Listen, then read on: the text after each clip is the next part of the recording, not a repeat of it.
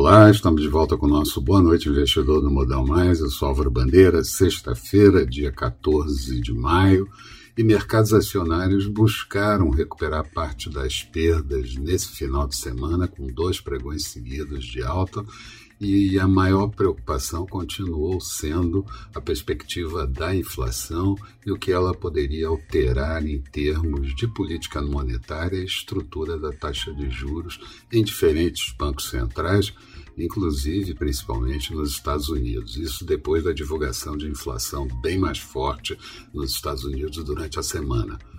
Mais uma vez, tivemos declarações de dirigentes do Fed e de consultores da Casa Branca sobre a alta da inflação ser temporária e que não requer atuação do Fed nesse momento.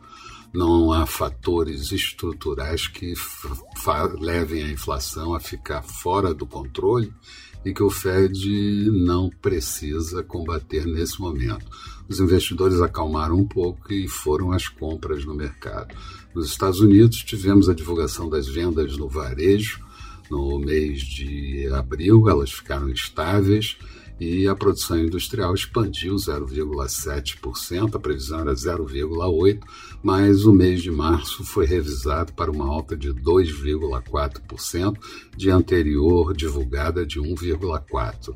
A confiança do consumidor de Michigan de maio caiu para 82,8 pontos, de anterior em 88,3 pontos. E o Banco Central Europeu, BCE, também ajudou a acalmar, não inserindo na ata a possibilidade de mudanças na política monetária. O cenário doméstico, nenhum indicador de destaque, com os mercados ao sabor do desempenho externo, da safra de resultados do primeiro trimestre que está acabando e também em função das oscilações e problemas políticos do país. Petróleo em alta e resultado da Petrobras garantiram bom desempenho das ações da companhia hoje, enquanto Vale e Siderúrgicas sofreram com a queda do minério de ferro em Qingdao, na China, de 12,1%. Também avaliam o impacto do, da decisão do STF sobre ICMS, ICMS esse que seria modulado, e isso afetaria seriamente o quadro fiscal e a possibilidade até de ampliar alíquotas na reforma da tributária que está sendo estudada. Mais de detalhes sobre tudo isso você vai encontrar no texto associado a esse vídeo colocado no blog do Modal.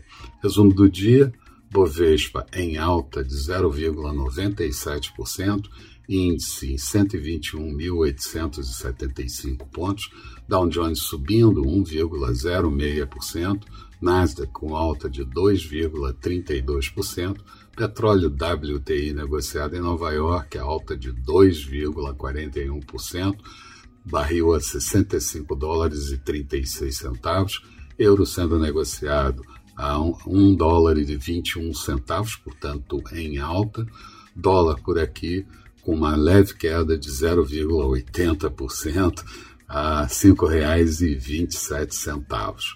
Na semana, a Bovespa ficou praticamente estável, o Dow Jones caiu 1,13%, Nasdaq em queda de 2,34%, dólar subindo 0,78%.